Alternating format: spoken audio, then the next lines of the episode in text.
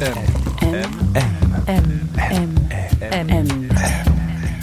Le goût de M.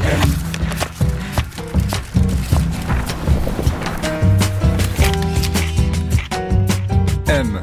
Le magazine du monde présente Le goût de M. Un podcast produit par Géraldine Saratia qui vous entraîne à la découverte du goût d'une personnalité.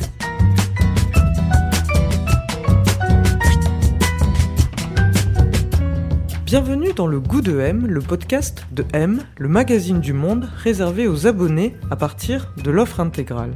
Cette semaine, je vous invite chez Véronique Nichagnan. Elle est styliste, directrice artistique. C'est elle qui pense l'homme Hermès et tout l'univers qui lui est rattaché depuis plus de 30 ans. Elle entre en effet dans la maison en 1988 après quelques années de formation chez Nino Ceruti. C'est toujours aujourd'hui une des rares femmes à dessiner et à imaginer la mode masculine. Alors Véronique Nichagnan, c'est tout d'abord une énergie qui semble inépuisable, une exigence et une vision d'un vestiaire masculin qu'elle a réécrit et modernisé avec son goût des lignes, des matières, des couleurs, du sport chic. Et pour en savoir un peu plus sur le goût de Nichagnan, sur son parcours, ses sources d'inspiration, on a rendez-vous chez elle à Paris, rive gauche, dans le quartier Saint-Germain. Une matinée calme, nous voilà au Odéon, on monte au dernier étage, on y est.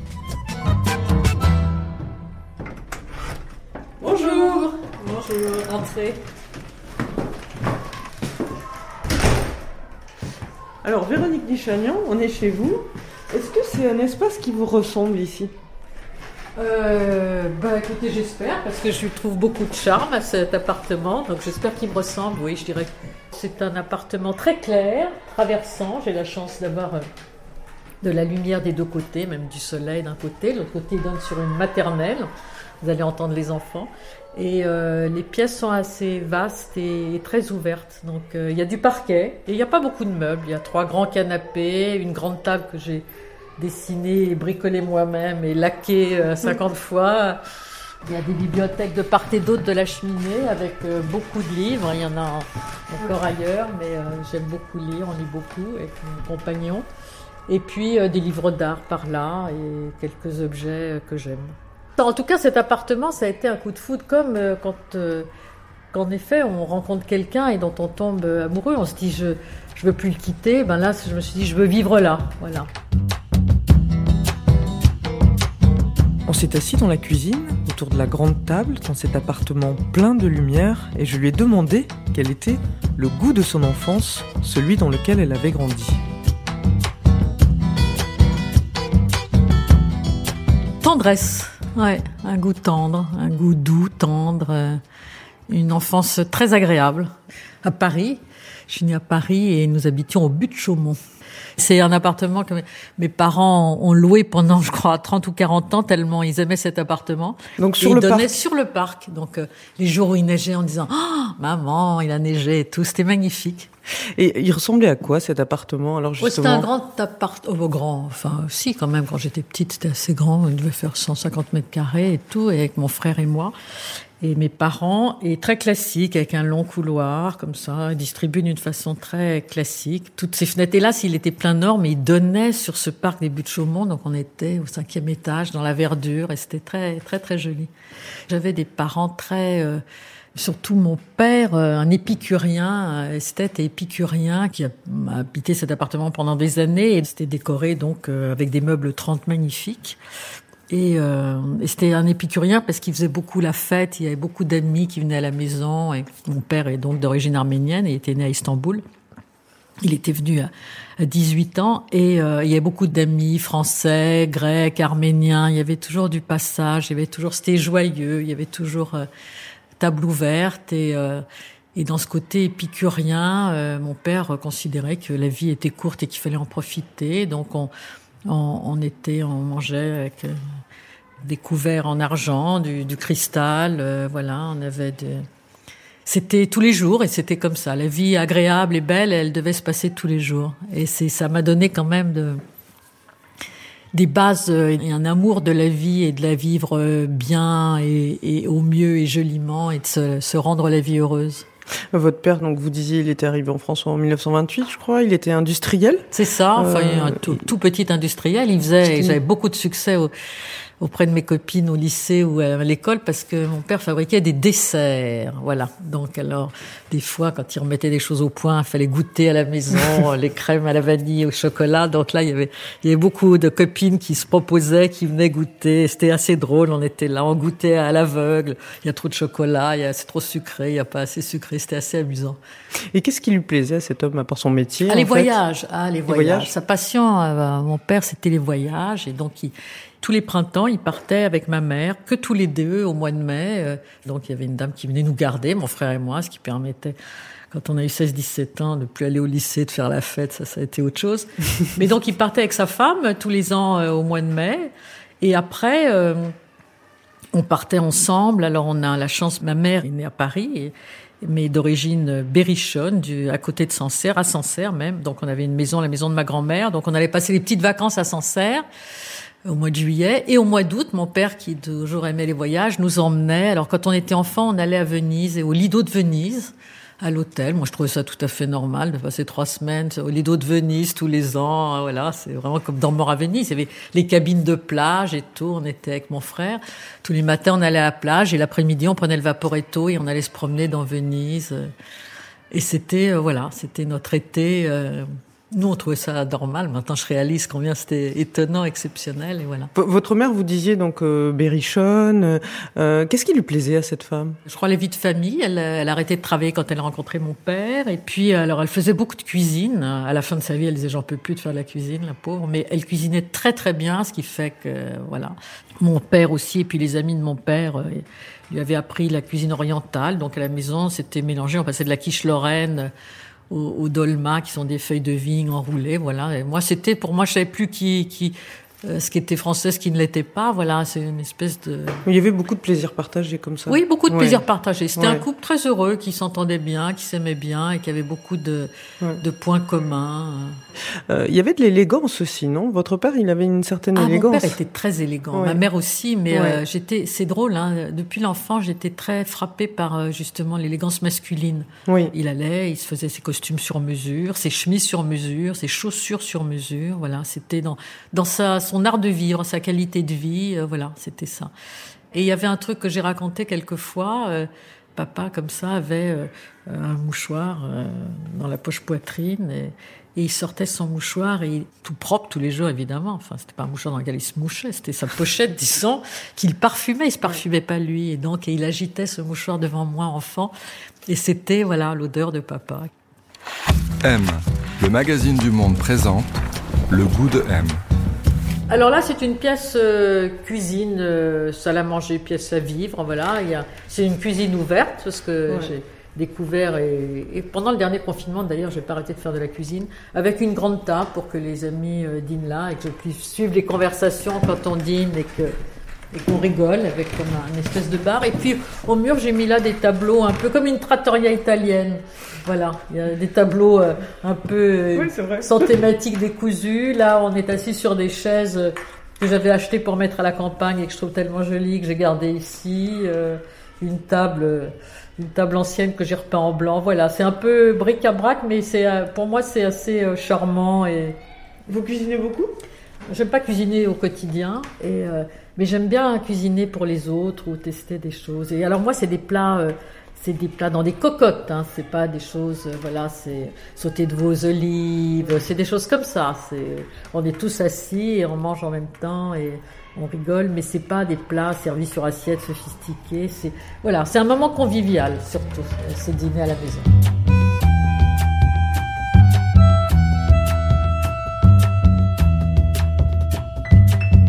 Été élevé avec mon frère, euh, qui a 50 ans plus que moi, et j'étais vraiment un garçon manqué. J'avais toujours euh, des jeans en, en, velours en petite côte, des chaussures plates. Je mettais les pulls de mon frère, euh, voilà un côté. J'avais les cheveux courts. et j'avais une vie de garçon, franchement. J'ai jamais joué à la poupée, j'ai jamais eu envie de jouer à la poupée, mais j'avais des ours. Voilà. C'est vrai, j'ai enfant Je dis, mais c'est drôle. Déjà enfant, j'avais pas de dentelle ni de trucs, mais j'avais des ours.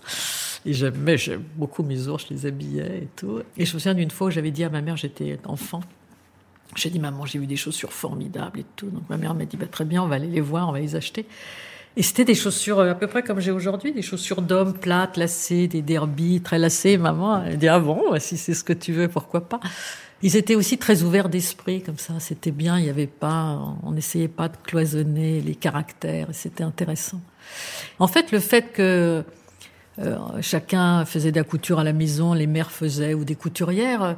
Il y avait beaucoup moins d'homogénéité. Chacun avait plus une personnalité différente et c'était bien. Et donc quand je suis rentrée au lycée, j'ai adoré. Euh, euh, je voulais tous sauf ressembler aux autres. Et là, alors là, j'ai commencé ma grande période où je passais mon temps au marché Saint-Pierre, les samedis, les jeudis, parce qu'à l'époque c'était le jeudi. Maman avait une singère à la maison et alors je me faisais des vêtements et donc, euh, en effet, quand les filles, les petites filles ressemblaient à des petites filles, euh, euh moi je ressemblais à autre chose, à un garçon. je faisais mes propres mélanges, je faisais mes vêtements, des couleurs particulières, des assemblages.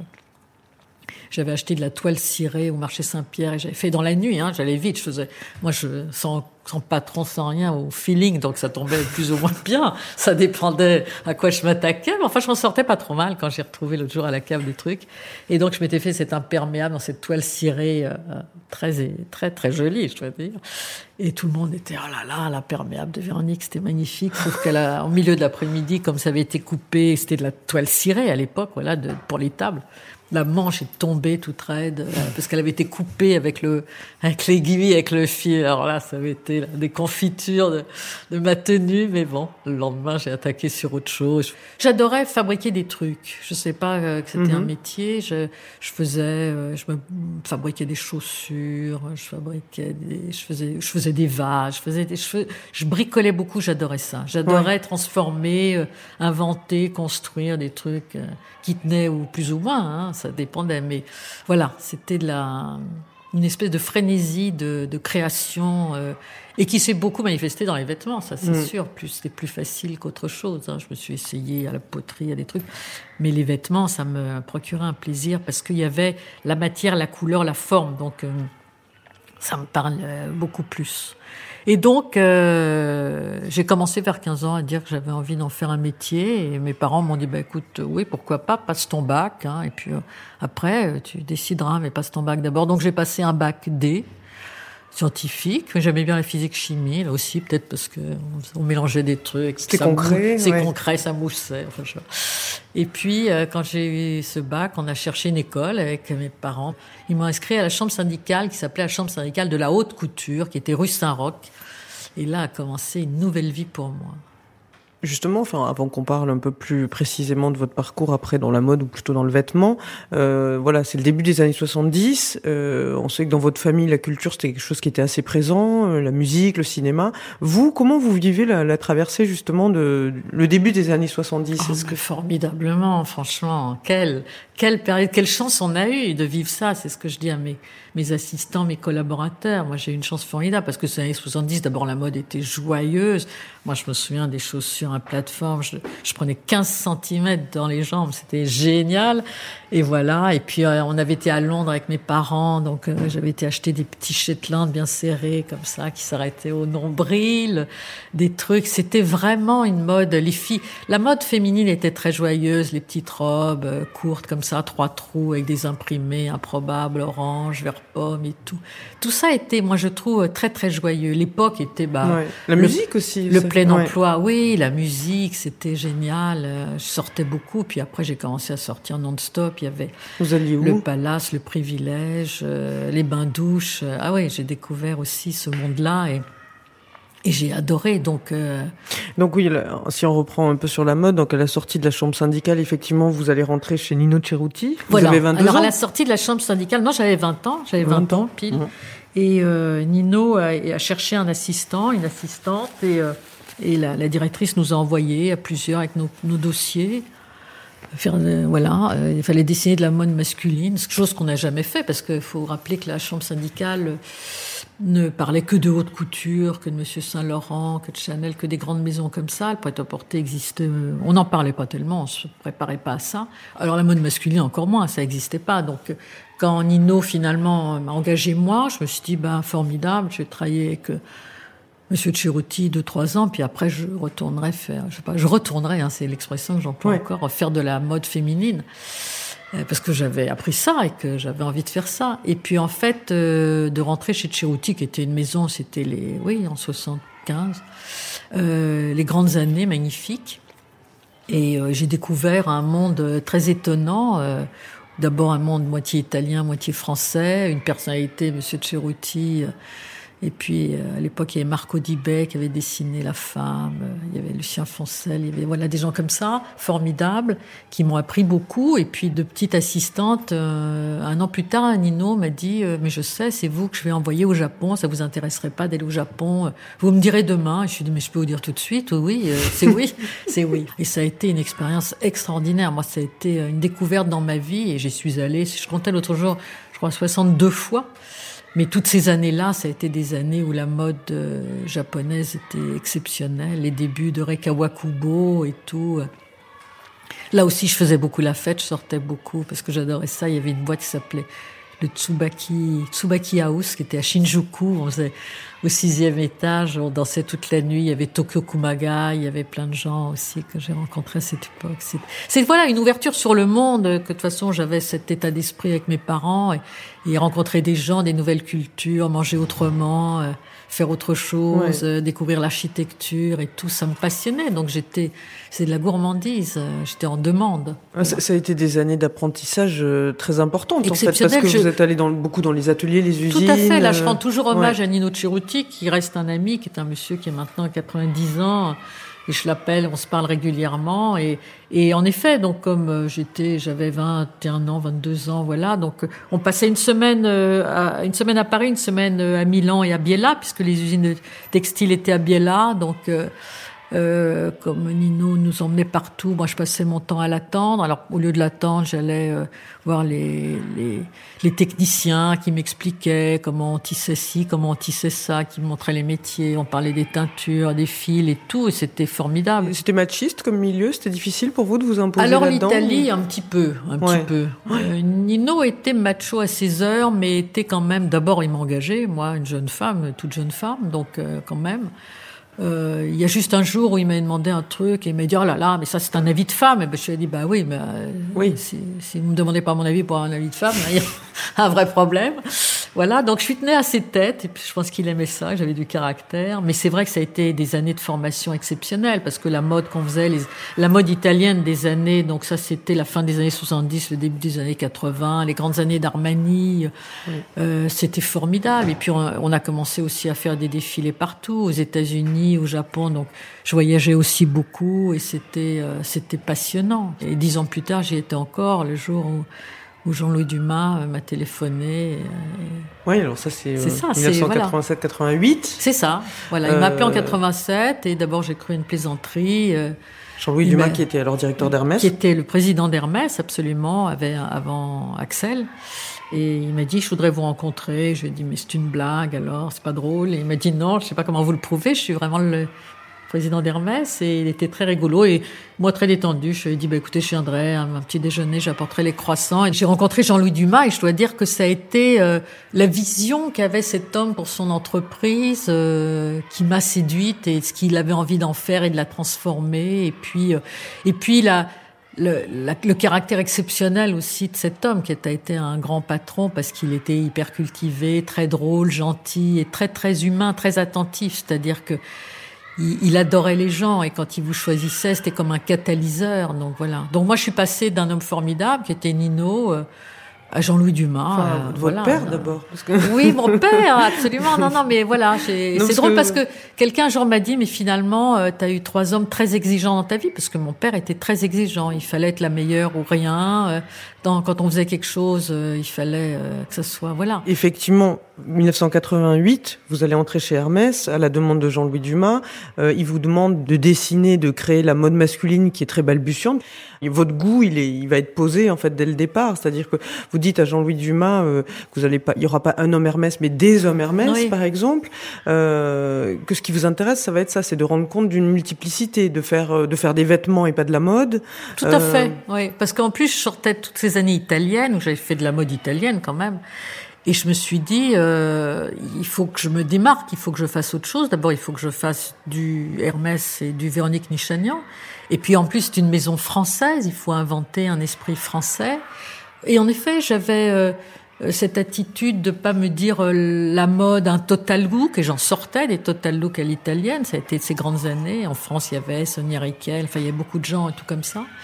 Et Hermès, euh, moi, ma mère avait un sac, il y avait des foulards, des choses comme ça. Mais je me disais, c'est une maison d'objets. Et j'ai dit à Jean-Louis, après, on s'est tutoyé, mais au début, je le voyais. Je lui ai dit, ben, je veux faire euh, des vêtements objets. Il m'a dit, mais ça veut dire quoi? Je lui ai dit, ben, je veux faire un vêtement qui rentre dans la garde-robe de, de, tous les hommes. Et alors, euh, une fois, ce sera un blouson, une veste, un pantalon, un chandail. Ça m'est égal, mais voilà, juste une pièce qui, une pièce Hermès qui rentrera dans leur vie, dans leur garde-robe. Et puis, petit à petit, euh, ils y prendront goût. Donc, je m'adressais, puis je trouvais que l'homme Hermès n'existait pas vraiment, et pas dans la tête des gens une identité très précise. Il y avait les imprimés, la couleur et tout. Et je lui ai dit, ben, je vais pas faire de costume, je vais faire euh, des vestes, voilà, des vestes euh, sport, des vestes avec toujours cette connotation, parce que pour moi, Hermès, c'est sport chic depuis le début. C'est aussi masculin que féminin, aussi depuis euh, le début. C'est son ADN et c'est intéressant, ça. Et donc, j'ai fait des vestes et j'ai commencé à mettre de la couleur. Et je me souviens, les deuxièmes collections, j'avais fait un manteau en cachemire rouge. Ce manteau en cachemire rouge, le fabricant italien que j'avais trouvé à l'époque m'avait dit, mais tu es sûr de toi? Qui va mettre ça et tout? On vous avait dit, un homme ne mettra pas ça. Mais non, on mettra jamais ça et tout. Et il y a eu un succès fou pour la couleur. Et j'ai, en effet, après j'ai mis du rose, du clair, des voilà. Euh, vous avez parlé tout à l'heure de, de, vêtements objets. Euh, vous avez aussi souvent employé cette expression de, je crois que c'est à Jean-Louis Dumas que vous avez dit ça. Hein, je vais faire des vêtements égoïstes. Des détails égoïstes. Des détails égoïstes. Avec mes vêtements objets, je lui ai dit, et puis il y aura des détails égoïstes. Et alors là aussi, là, il est affolé. Il m'a dit, mais qu'est-ce qu'elle va me faire? Et qu'est-ce que tu veux dire par là? Je lui ai dit, ben voilà, je veux pas des choses ostentatoires, je veux pas, et là, ça va être sûrement le côté paternel, je veux pas mettre un gros logo, un gros H ou des choses où les gens disent ah c'est Hermès, c'est cher. Euh, je veux des choses qui parlent à la personne qui le porte. C'est devenu une forme de signature, les fonds de poche en agneau, donc dans un manteau euh, en drap, en Shetland, en cachemire, tout d'un coup le fond de poche est en agneau. C'est-à-dire que l'homme qui met la main dans la poche frôle avec sa peau euh, la sensualité de l'agneau. Et là, on rentre aussi, quand j'ai dit que j'ai apporté la couleur, peut-être dans un schéma masculin qui n'en avait pas beaucoup, peut-être. Et j'ai apporté tous ces mots comme sensualité, tout ça qui ne s'employait pas non plus dans le vocabulaire masculin. J'ai parlé de sensualité des matières, parce que je pense que les hommes, évidemment, euh, le sont et l'ont toujours été, mais on n'en parlait pas, ça. On parlait pas de sensualité masculine. Un homme se devait d'être fort et viril et tout, bah, euh, pas seulement. Mais c'est vrai que ça a fait évoluer énormément le vestiaire, mais tout comme euh, l'avènement du, sport actif a fait évoluer. Les hommes ont commencé à porter des joggings, de la couleur, du, du lycra, des matières nouvelles et ils se sont dit qu'ils étaient bien, que c'était confortable et qu'ils voulaient retrouver ce confort euh, dans leurs vêtements du quotidien, qu'ils aimaient la couleur parce qu'on leur disait oh tiens c'est joli cette couleur sur toi. Et tout d'un coup ils mettaient du rose. Et que voilà ils étaient ils restaient euh, comme ils se sentaient. C'était bien. Et aussi de pouvoir faire évoluer euh, les gens dans leur propre personnalité. C'est ce qui m'a toujours intéressé. C'est et c'est ce qui me séduit chez les gens. C'est qu'ils expriment leur personnalité même s'ils font des fautes de goût et tout. Je préfère quelqu'un qui a fait des fautes de goût, mais a une vraie personnalité affirmée que je trouve charmante, délicieuse et intelligente, que quelqu'un qui est une fashion victime ou qui recopie exactement euh, un magazine pour être dans le ton, c'est dommage, mais on fait ça quand on est jeune et qu'on a besoin de se construire, mais à 30 ans ou plus, c'est hmm. pathétique. Enfin, c'est dommage. Être bien habillé, euh, pour vous, c'est ça C'est être bien habillé, c'est être en, personnalité? Oui, c'est être en harmonie avec euh, sa personnalité, avec son. Et, et j'aime en effet la personnalité, le charme des gens, avant tout leur intelligence. Et après, leur physique, on s'en fout un peu. Hein. Ils peuvent être petits, grands, gros. Oui, parce que je, je, je trouve ça totalitaire, cette espèce de, de dictat qu'a imposé la mode il y a quelques années, et encore aujourd'hui pour certains créateurs, d'un, d'une silhouette, d'un format, d'un gabarit. Euh, c'est, il est temps que tout ça explose, et c'est en train d'exploser. Tant mieux, mais il est temps. M. M. M. Le goût de M. Ben là, on est dans le salon. Ben, il y a beaucoup de livres parce qu'on lit beaucoup. Il y a une grande cheminée parce que c'est agréable, on fait du feu. On a la chance d'avoir cette cheminée. Et puis, euh, des objets, la jambe, euh, le grand écart d'Erwin Wurm. Et puis. Et, ça, qu'est-ce que c'est, euh, Véronique, là-bas? Mais ça, c'est un, un portrait de Giacometti en train de peindre, parce que c'est quand même euh, un de mes peintres préférés, vraiment. Ah oui, qu'est-ce que vous aimez chez lui? Ah, j'adore en effet le côté longiligne de ces personnages énigmatiques. Euh, L'homme qui marche, pour moi, c'est c'est la, la, la sculpture dont je, je rêve avec un Brancusi. Mais euh, quand on avait défilé euh, à l'UNESCO, il y avait l'homme qui marche justement. Il y en a, il y avait, il y a trois sculptures de l'homme qui marche. Mais voilà, ce portrait en noir et blanc de Giacometti qui me, qui m'émeut énormément.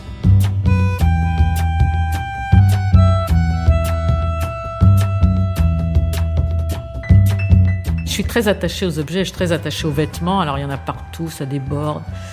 Je ne peux pas jeter des choses, ça devient là c'est vraiment un vrai souci, un vrai problème. Euh, mais les objets sont choisis vraiment euh, assez précisément. Donc je préfère euh, avoir une ampoule au bout d'un fil tant que j'ai pas trouvé la bonne lumière et je peux Que d'en mettre une que vous n'aimez pas. oui, c'est ça. J'ai beaucoup Ouais. de mal à vivre avec un objet que j'aime pas. Ouais. J'imagine aisément. Il y a une collection que vous faites aussi euh, euh, depuis très longtemps. C'est une collection de, de figures d'hommes, en fait, euh, que ce soit Oui. des peintures, Oui, des photos, Des photos, des peintures, des cartes postales, beaucoup, parce que dans tous les musées, à chaque fois, j'achète des portraits d'hommes. Et, et c'est vrai que je me suis aperçue qu'à force d'en avoir, ça a tourné à la collection et que c'est intéressant. Et euh, oui, j'en ai beaucoup, j'en ai beaucoup. Et j'ai euh, ici, par exemple, j'ai une grande photo de Charles Frégé, euh, qui est une, une photo d'un d'un horse-guard de dos, parce que je me suis dit, ben voilà, c'est vraiment un homme, mais il est de dos, on le voit pas, on voit pas sa tête, mais c'est vraiment un homme en uniforme rouge. Ça symbolise euh, vraiment euh, cette collection. Pourquoi vous l'avez co- vous l'avez commencé Vous avez acheté un portrait Non, de. Jeanne Van Oui, Beers, non, c'est non, ça, oui, absolument. Ça a commencé par ce petit tableau là-bas que j'ai. Un jour, euh, j'avais 18 ans, j'ai accompagné à Ouais. Dro euh, euh, une de mes amies qui achetait euh, autre chose et je suis tombée en arrêt devant ce petit portrait d'homme qui est en fait une caricature. Puis après, c'est vrai que j'ai j'ai acheté plusieurs tableaux. euh, euh, J'en ai un dans l'entrée, on dirait un vieux notaire parce qu'il est tout vert avec des lunettes et tout. euh, chez un, un brocanteur, voilà. Puis voilà, mais je l'expose pas, c'est juste moi, j'en ai des boîtes et des boîtes et je les regarde de temps en temps. Donc c'est abstrait ou, ou très figuratif ou, ou les autoportraits qui sont souvent les plus intéressants. Voilà, c'est cette figure masculine. Mais j'ai pas eu de problème avec mon père, hein. Mon père était un... voilà, c'est Quand on parle de vos vêtements, enfin, on parle souvent aussi du, de votre goût des lignes, des constructions. Euh, je sais que l'architecture, c'est quelque chose qui vous intéresse euh, Ah oui, beaucoup. Euh, ça détermine aussi une façon de se mouvoir. Hein. C'est Mhm. c'est quelque chose qui est complémentaire pour vous de, du vêtement. Oui, je crois que j'aurais adoré être architecte, en fait. Architecte ou, ou, ou ce qu'on appelle designer d'objets. On y revient, voilà, c'est la forme et la ligne et tout. Mais architecte, là vraiment, j'ai une grande admiration parce que c'est pas, euh, il, il façonne la ville, là, il façonne la vie des gens, il il l'influence. Au cours de votre vie, est-ce que vous avez l'impression que, que vos goûts ont, ont beaucoup évolué ou que vous avez vraiment toujours creusé le même sillon, que c'est toujours les mêmes choses que vous avez aimées et qui sont... Euh, oui, je crois quand même qu'il y, a- vraiment un goût récurrent euh, de, de choses essentielles. Ouais, oui, oui. C'est- curieux parce que c'est un goût qui peut être très opposé, comme je peux aimer l'exubérance et comme je peux aimer la rigueur. C'est ça qui est très étrange. C'est ce qui fait la particularité de mes choix. Je peux m'emballer sur un truc complètement dingo, loufoque et Ah bariolé. Et puis, euh, mais quand même à 80%, c'est des choses sobres, minimales. Et, et c'est pour ça, en effet, le vestiaire masculin me convient bien parce que j'aime ce, ce côté essentiel. euh, en tout cas, tel que moi je conçois le vêtement euh, essentiel, euh, qu'il soit masculin ou féminin, parce qu'il y a beaucoup de femmes qui s'habillent aussi dans ces vêtements. Donc, euh, Est-ce que vous êtes, euh, vous êtes perméable au goût de l'époque, vous, vous pensez, ou, ou pas trop?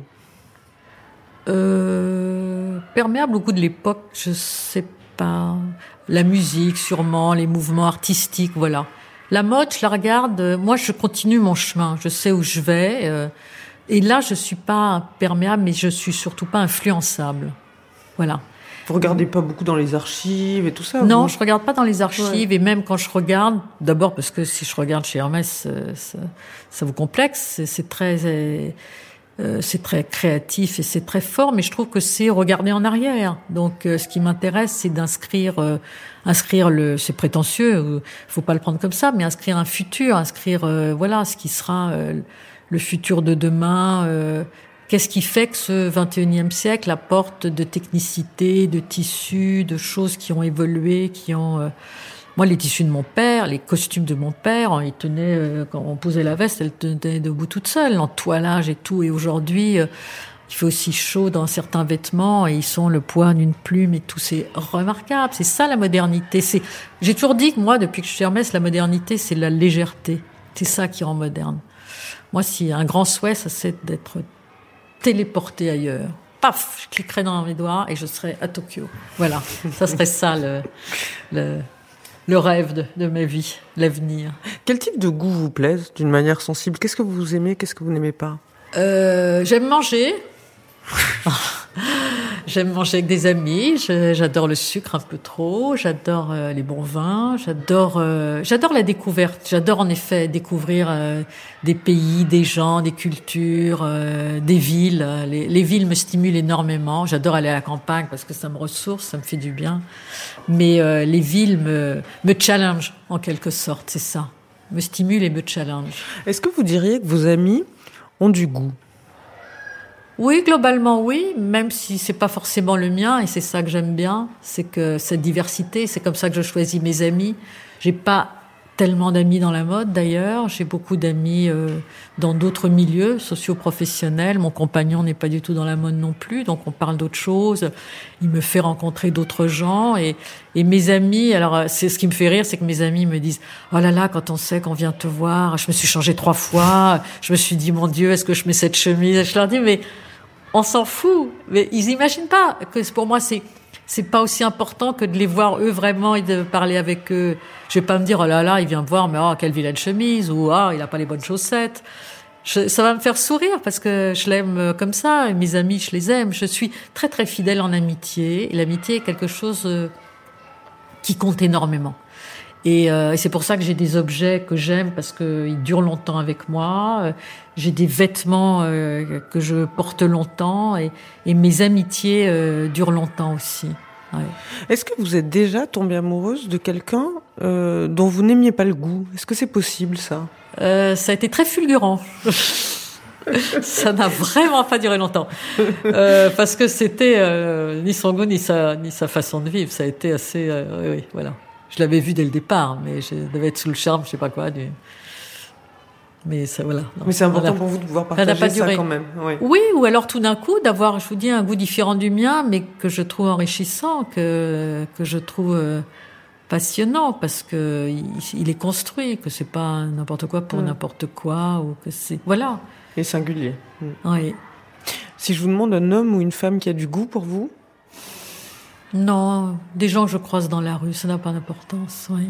Pas forcément. J'ai pas quelqu'un à citer spécialement. Hmm. Même David Hockney, que j'ai eu la chance de rencontrer l'autre jour et tout, euh, qui m'a fasciné. On a parlé deux heures, c'était génial. Voilà, un homme fascinant et qui est. Euh... Alors du coup, je me suis mis à lui dessiner des, des pièces que je lui envoie. Et voilà, mm. des, des pullovers colorés qui portent, ça, me ravit. Mais voilà, c'est des cadeaux. C'est, c'est non, non, non, personne. Des, des gens que je mm. croise dans la rue, je me, mm. je me retourne beaucoup sur les gens, des hommes, des femmes, parce que je me dis waouh, quelle belle idée. Ou tiens, c'est super. Ou tiens, elle a osé ça. Ou il a porté ça. Ou c'est voilà. Ça serait, ça serait quoi du coup euh, avoir du goût pour vous? Ben, ça serait voilà exprimer euh, quelque chose de singulier.